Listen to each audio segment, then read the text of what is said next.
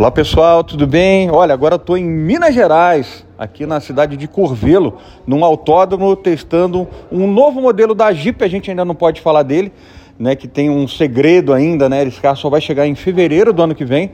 Mas a gente está aqui num seleto grupo de jornalistas e eu estou muito feliz de estar aqui, né? Ter sido escolhido pela, pela Jeep, né? Da gente poder, para a gente poder mostrar esse novo produto e eu, infelizmente, eu não posso falar para vocês. Ontem eu estava em São Paulo Semana bem corrida.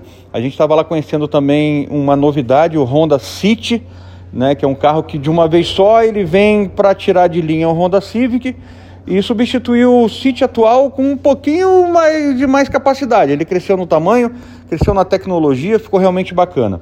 Também tem o tal do embargo, né? Tem matérias que a gente vai, viagens que a gente faz, e a gente tem um tempo que a gente na realidade tem que fazer o seguinte, tem que esperar todos os jornalistas né, que cobrem o setor andarem no carro para todos terem condições de lançarem as suas matérias juntos. Com esse tempo de pandemia, os grupos nossos são pequenos, né? Então a gente ainda fica né, dependendo disso. Não, mas na semana que vem a gente já lança, a gente já fala aí todos os nossos conteúdos. Você vai saber a novidade desses dois carros que a gente está testando.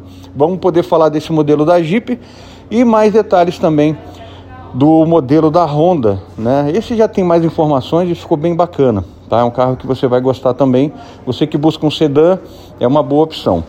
Beleza? Tô aqui na correria, na gravação. Volto, volto para Campo Grande ainda hoje. Hoje à noite eu tô chegando em Campo Grande. Semana que vem tem mais dois eventos, mais dois lançamentos, só para a gente ter uma ideia de como é que tá esse finalzinho de ano. Mas a gente vai conversando tudo, todas essas, essas novidades com vocês. E no sábado a gente tem o nosso encontro do CBN Motors a partir das 9 horas. Eu espero por vocês. Tá bom? Forte abraço.